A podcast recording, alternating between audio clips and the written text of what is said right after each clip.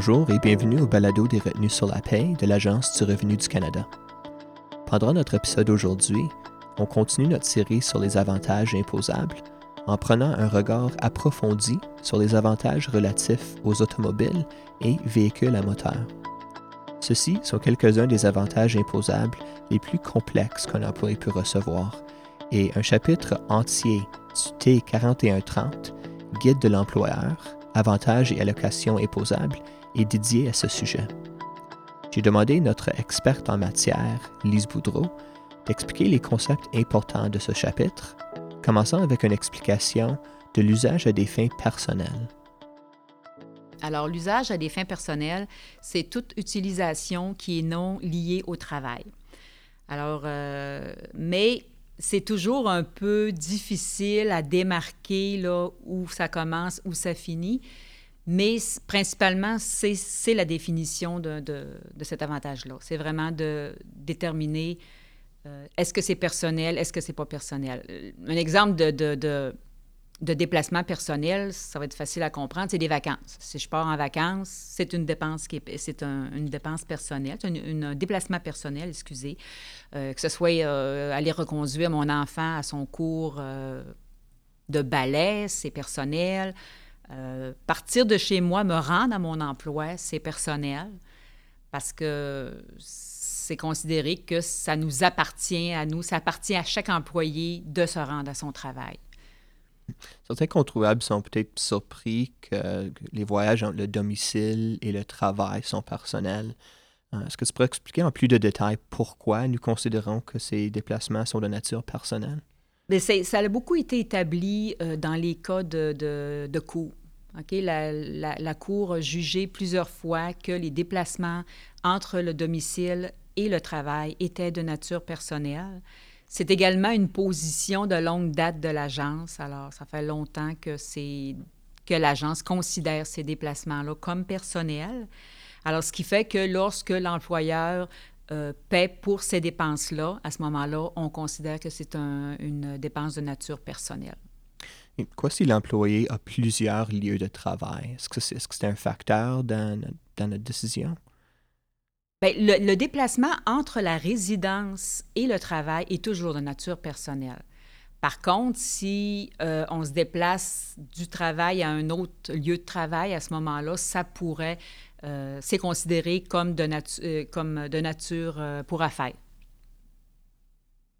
Quoi si durant la journée, un employé doit se déplacer à un lieu inhabituel? Est-ce que ceci serait considéré de l'usage personnel ou de l'usage aux fins de l'entreprise? les, déplacements d'un lieu de travail à un lieu de travail, généralement, c'est pour affaires. OK? Alors, mais par contre, le premier déplacement qu'on fait dans la journée, lorsqu'on part de la maison et qu'on se rend au premier lieu de travail, ça, c'est de nature personnelle. Par contre, si j'aime me déplacer quelquefois durant la journée d'une place à l'autre, admettons quelqu'un qui qui est gérant de plusieurs magasins qui sont situés un peu partout dans une grande ville, s'il a à se déplacer euh, euh, dans la journée entre plusieurs de ces établissements-là, à ce moment-là, on va considérer que c'est de nature, euh, que c'est pour affaires, excusez, que ce n'est pas de nature personnelle. Par contre, comme je mentionnais, le fait de partir de chez lui à se rendre au, premier lieu de travail et le soir, lorsqu'il part du lieu de travail et s'en va à sa résidence, ces parties-là sont considérées comme des déplacements de nature personnelle. Alors, seulement la portion personnelle serait imposable et la portion fait de l'entreprise serait exclue? Euh, exactement. Euh, c'est seulement que les dépenses qui sont de nature personnelle qui sont imposables. Alors, ce qui est considéré comme étant pour le travail, qui est lié aux tâches euh, à accomplir à ce moment-là, ce ne serait pas imposable. C'est vraiment ce qui est de nature personnelle. Alors, il y a une différence importante entre un lieu de travail habituel et un lieu inhabituel. Euh, est-ce que nous faisons des, directives spécifiques pour définir les deux termes? C'est quoi la différence entre habituel et inhabituel? Bon, euh, habituel, c'est que c'est là que je me rends, normalement.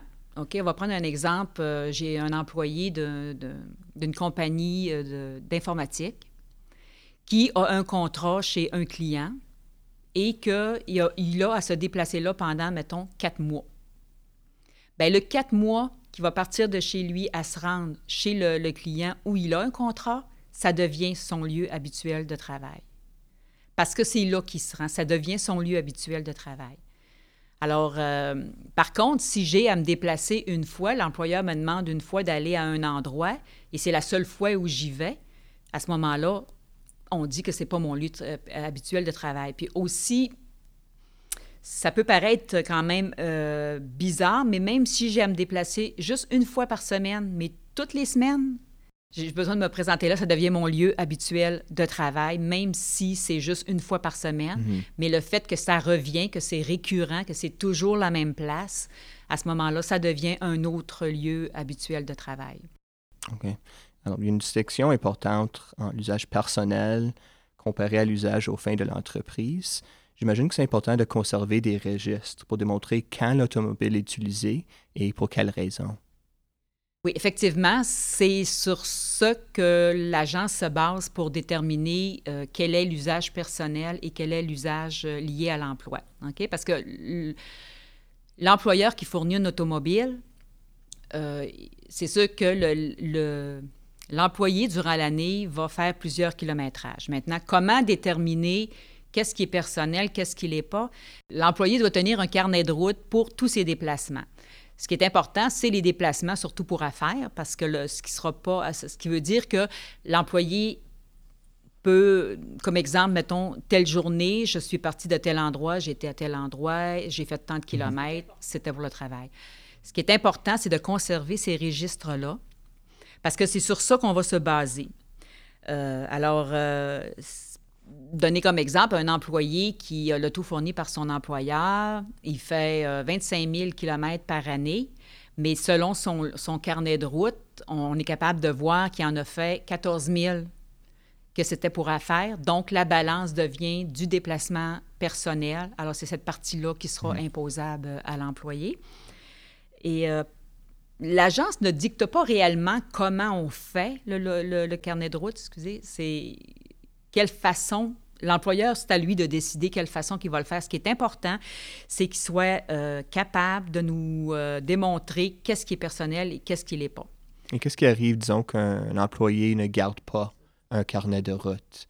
Euh, qu'est-ce qu'on fait dans une situation comme ça? OK. Alors, dans les situations où l'employé n'a pas de carnet de route, il n'en a pas tenu. Alors, l'agence considère qu'il a fait 20 004 km par année d'utilisation personnel, ce qui veut dire ça donne 1667 km par mois. OK? Et euh, ça, ce n'est pas nécessairement avantageux pour l'employé parce que peut-être qu'il en a fait moins, il serait moins imposé. Alors, je pense que c'est à l'avantage de l'employé de tenir un carnet de route justement pour déterminer réellement qu'est-ce qui a, combien de kilomètres il a fait personnellement c'est la base là, de, de, l'imposition, puis euh, c'est vraiment un avantage pour l'employé de le faire. Après la pause, je demanderai à Lise d'expliquer la différence entre une automobile et un véhicule à moteur et comment ceci affecte la valeur de l'avantage qu'un employé reçoit. Restez avec nous. l'Agence du revenu du Canada offre un service électronique gratuit qui vous informe des nouveaux renseignements liés aux retenues sur la paye. Si vous êtes abonné, vous serez informé de tout webinaire, balado-diffusion ou d'autres informations relatives à la paye. Pour vous abonner, visitez-nous à arc.gc.ca liste.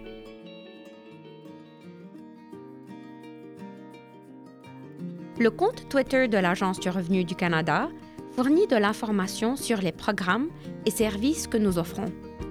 Nos tweets couvrent des sujets qui pourraient être d'intérêt pour les entreprises et les fiscalistes. Nous utilisons Twitter en tant qu'outil nous permettant de communiquer le contenu publié sur notre site Web et d'échanger avec nos intervenants. Suivez-nous aujourd'hui à agence Rêve Cannes.